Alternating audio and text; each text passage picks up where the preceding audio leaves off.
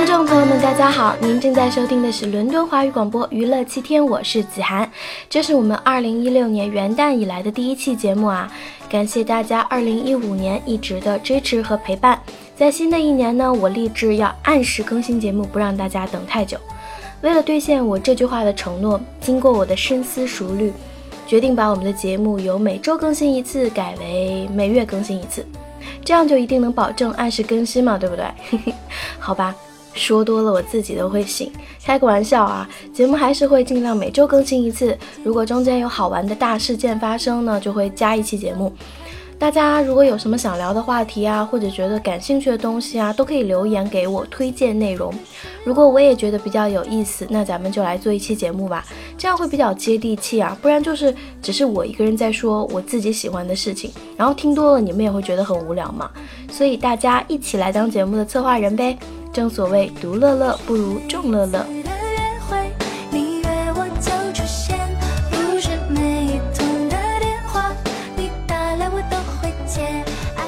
好的，新年新气象嘛，我们这开年第一期啊，来说一个有趣的东西。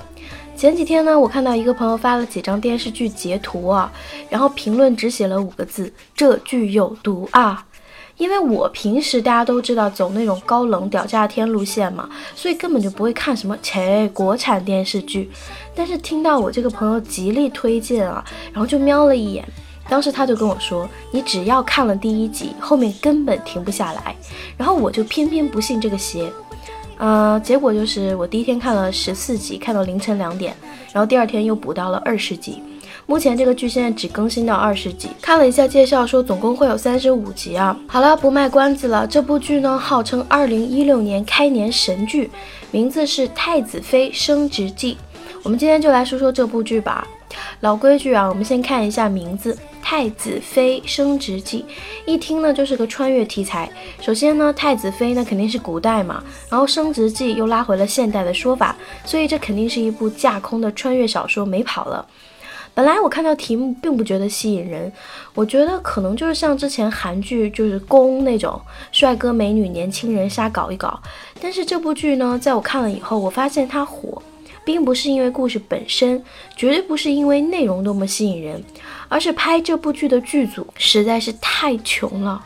各种服装啊，拍摄场地都非常之省钱，简直就是万万没想到。第一季还没开始火的时候，那个左手冰霜特效，右手火焰特效。本期节目我们就来说说这部剧啊，但是只说这一件事，所以我们就慢慢来说。我先跟大家介绍一下这部剧的背景，便于大家全方位了解嘛。哎，先说好啊，我可没拿广告费，完全是义务吐槽，啊，不不宣传。你们去看看那个剧组的经费，应该就会发现他们其实没什么钱宣传，好吧？这种忧伤的话题暂且不提。《太子妃升职记》呢是一部二零一二年的网络小说，原著的作者叫做仙城，就是那个仙城之的仙城啊。各位打开一些在线的阅读网站，或者是打开手机里面的 APP，肯定就会有很多网络小说推荐嘛。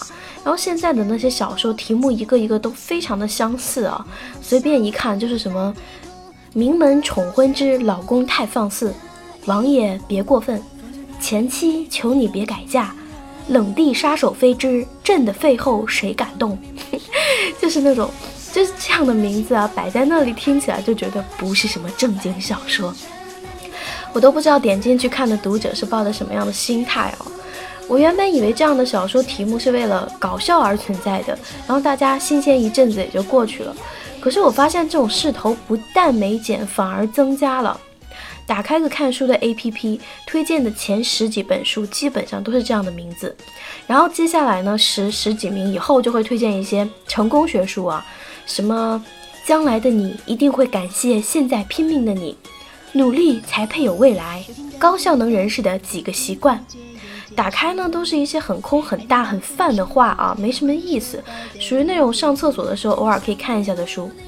当然了，《太子妃升职记》从名字上看，确实属于这些无趣的、相似的网络小说中的一本，摆在书店里，我压根儿不会往那边看一眼，所以它出版的时候也就没有火起来。毕竟我都没有听说过这本书嘛，你看《小时代》我都还听过名字是吧？嗯，好，大家新年快乐，不黑啊，咱们不黑。《太子妃升职记》的作者是位女性，之前也是写过很多书啊，发表在晋江上面，但是她一次 V 都没有加过，却出版印刷了好几本，基本上呢可以断定她家在印刷厂肯定有人。嗯，好的，我胡扯的。二零一五年的时候，某视频网站把这本书拍成了网剧，每集大约是二十分钟，一共是三十五集。不像万万没想到那种一周一更啊，比较吊人胃口。《太子妃升职记》呢是每天更新一集，上映十五天就创造了点击量两亿的好成绩。我觉得这个节目做完，点击量会再次攀升一个新的高度啊！哎，我不是说这节目火，我是觉得像我这样后知后觉的人都觉得此剧有毒。那后来看的人必然是欲罢不能啊，所以这个剧必火。说了一堆废话了，赶紧说正题吧。因为是二零一二年的网络小说嘛，所以我说什么剧情东西都不算剧透了吧。而且我并不会说太多关于剧情的东西。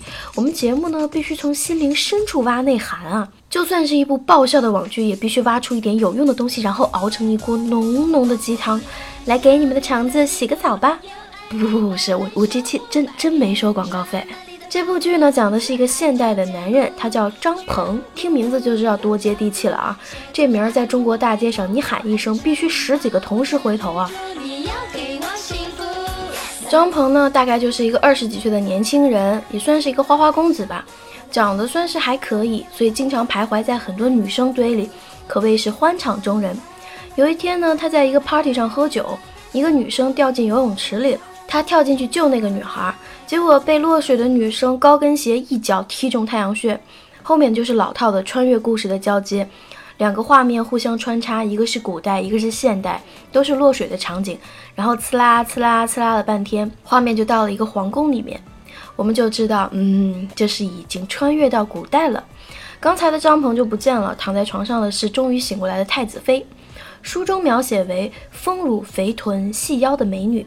太子妃名字叫张鹏鹏，对，那个现代的男人张鹏穿越到古代变成了太子妃，所以大家都明白了吧？这部穿越剧的设计独特的一点就是一个男人穿越回去到了一个女人的身体里面，其他的穿越剧都是女穿女男穿男，然后回去以后基本什么都没有变，偏偏能爱上当地的什么达官显贵、王爷啊、侠客啊，然后顺理成章男男女女开始生孩子。这个剧呢，直接是性别的改编。当时就把张鹏给惊到了。后面的故事呢，就是他一个男人心、女人身的人，在宫里闹出了各种笑话啊。比如说，在美女如云的后宫，他空有一个好色的心，但是却无奈自己是个女儿身啊，所以只能巴巴的看着美女流口水，什么也做不了。因为是网剧嘛，所以搞笑为主。在描述太子妃内心的活动的时候，都是用男生的声音来说话的。就像我们经常看话剧，所有人突然静止不动了，然后只有一个人在那里独白。由于真正的太子妃灵魂已死，换成了大男人的灵魂，所以太子妃的性格出现大变，各种行为举止都很不一样。在一群古代人中讲很多现代的语言，乍一听你当时觉得挺搞笑的，可是这同样的梗你不能老用，不然很无趣。还好这部剧呢不是靠语言取胜的。我先给大家说一下这部剧的主要人物啊，太子。他叫齐盛，然后太子妃张芃芃，太子妃跟前儿的小丫鬟绿篱，太子的哥哥赵王以及赵王妃江映月，太子的弟弟九王，以及跟九王激情无限的，算是一个小随从吧，直男杨言，差不多就这几个人了。这部剧开头以搞笑为主，后半部分呢以剧情为主。其实呢，剧情简单，一句话就可以概括。就是标准的政治剧嘛，无非就是为了皇位勾心斗角、拉帮结派，然后当上皇上以后各种铲除异己，不惜以亲情、爱情为牺牲。剧里面颜值最高的当属太子和九王，也是让网友们各种流口水啊。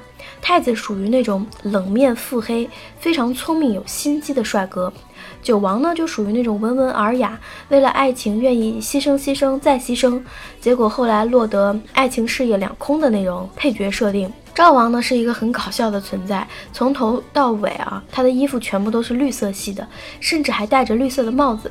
他的王妃呢叫江映月，跟太子有一腿，是一个外表柔弱清纯、内心很有心机的绿茶婊。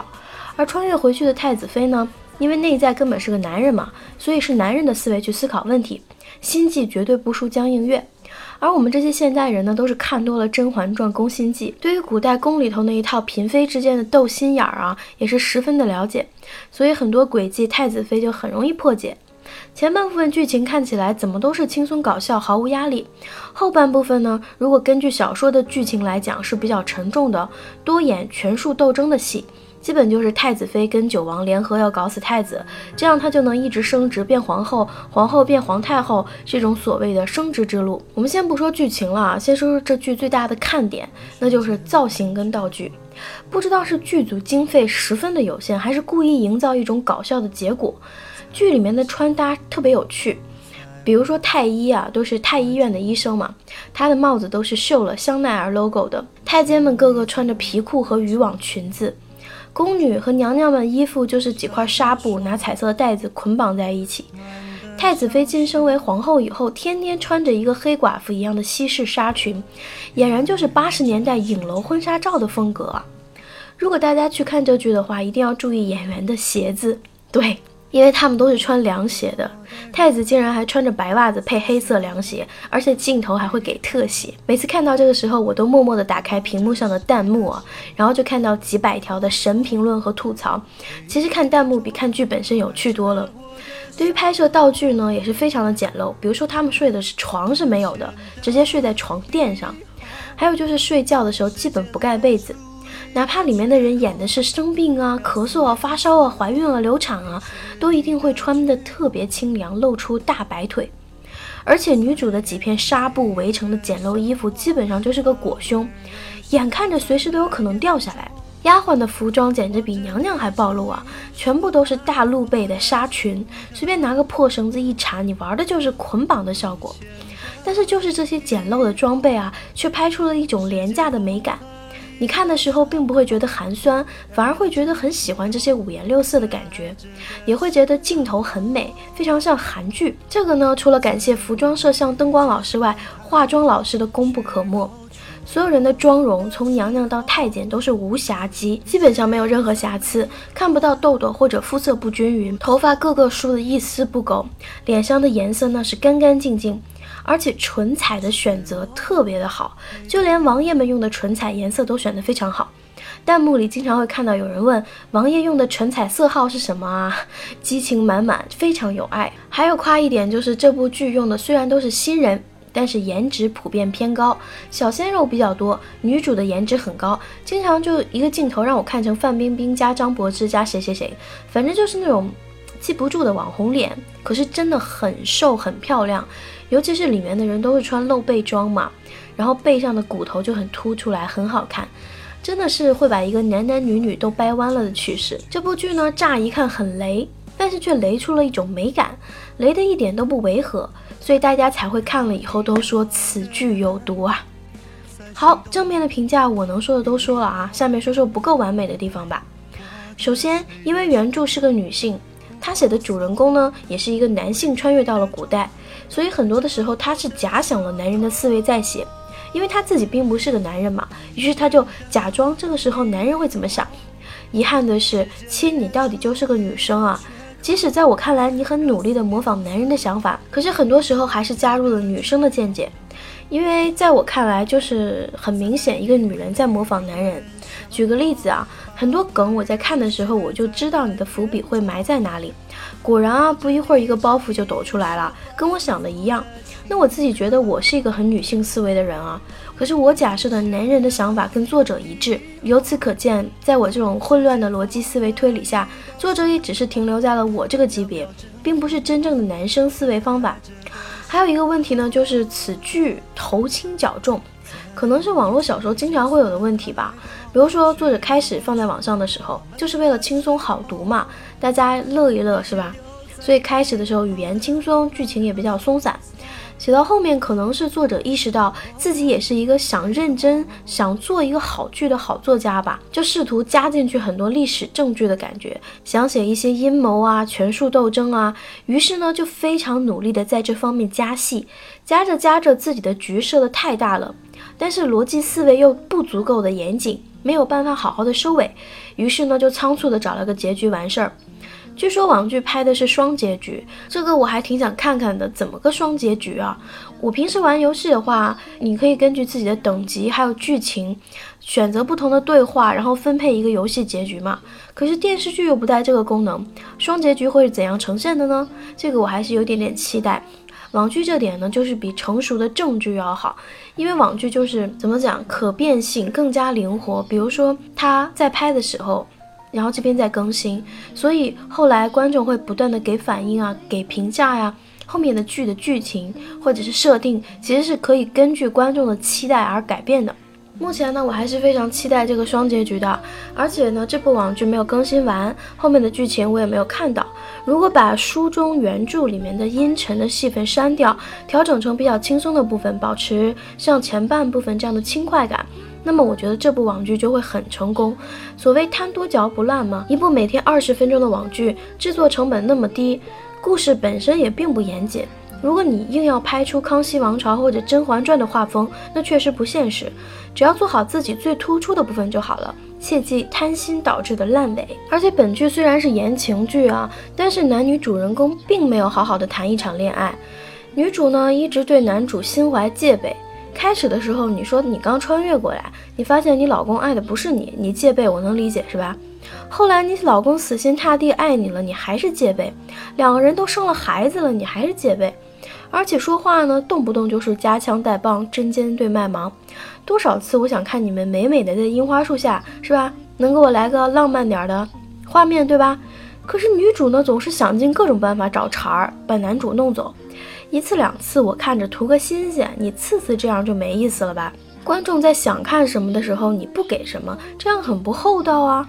虽然开始的人都是支持女主，觉得男主就是个婚内出轨的渣男，其实你们看到最后会发现，女主根本就是个心机女啊。所以这两人怎么看怎么般配。但是剧情的后半段整个都是两个人在互相勾心斗角，真有意思。一对夫妻之间该生孩子生孩子，该互相斗法也没停。这样的家庭关系，我也只能说一句：贵圈好乱。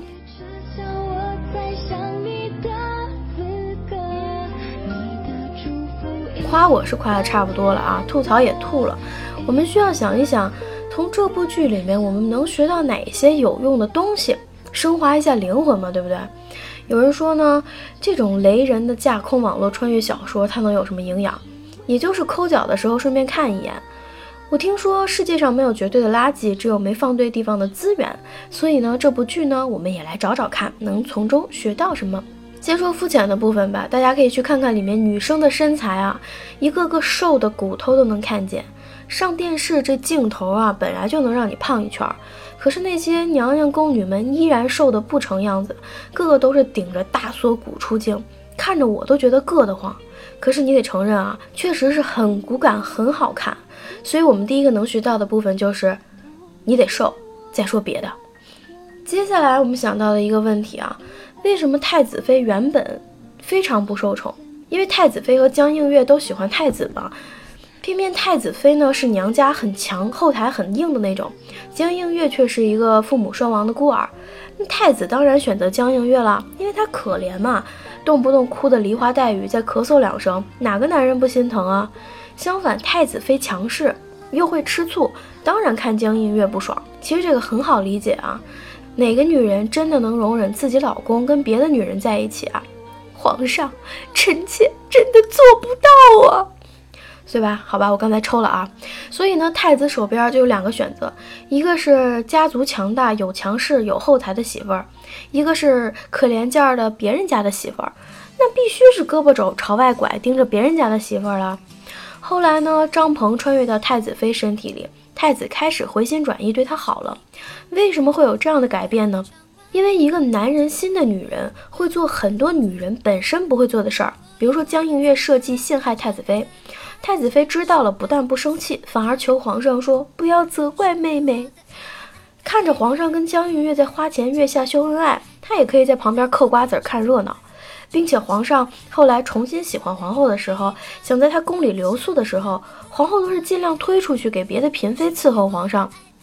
越是这样，皇上反而越注意她。为什么？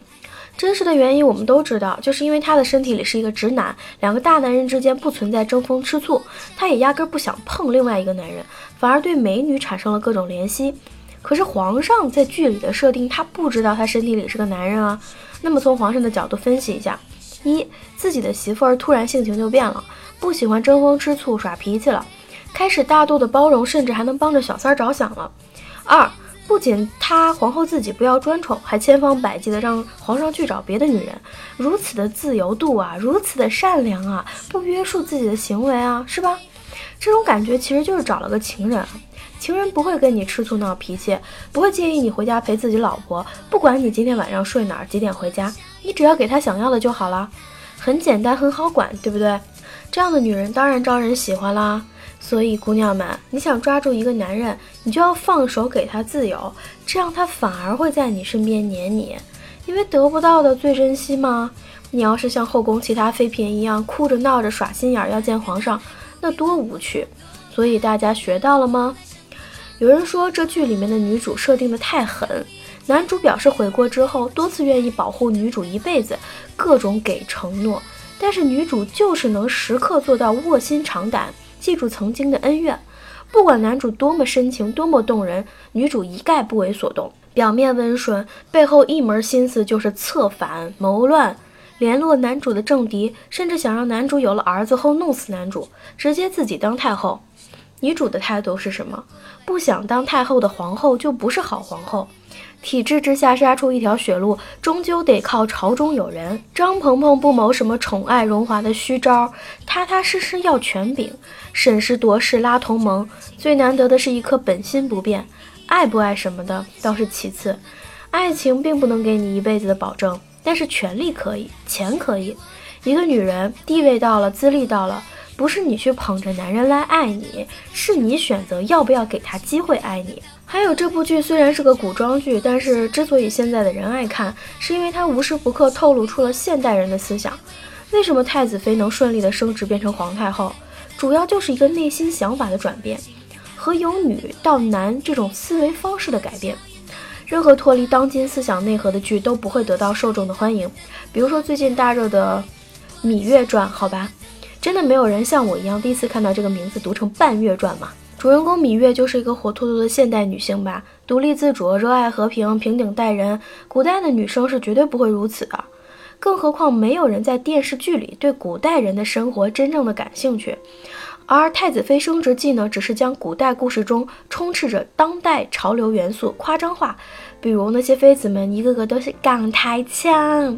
还有什么双十一啊，霸道总裁啊，各种无厘头的语言啊，CP 组合啊，故事套路紧紧地衔接了当下的热门，让人看着古代的剧情，实际上看得到的是发生在我们生活周边的各种桥段。我看的时候，我就在想哈，我如果穿越回去到一个男人的身体里面，然后这个男人是有老婆的，外面他还喜欢别的男人，我会怎么处理这事儿？想着想着想着呢，我就想不下去了呀。想到会有很多女生为了我而疯狂尖叫、追车、送卡片，哎，我就烦呀！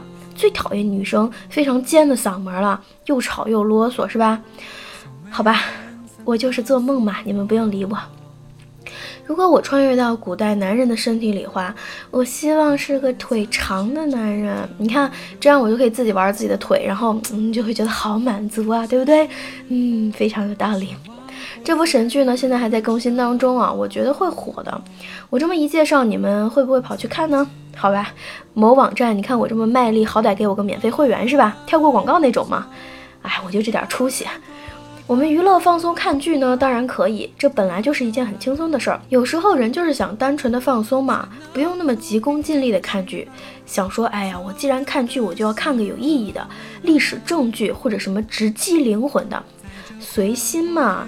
偶尔脑袋放空也是极好的，反正这部剧的意义我都帮你们总结出来了，哎，所以总结一下，你们还是别看了吧，我怕你们中毒太深，影响学习。好啦，新年的第一期哦，就说到这吧，祝大家新年快乐，一切好运达成。二零一六年跟子涵姐姐混才有肉肉吃。今天的节目就到这里结束啦，伦敦晚安，北京早安，么么哒。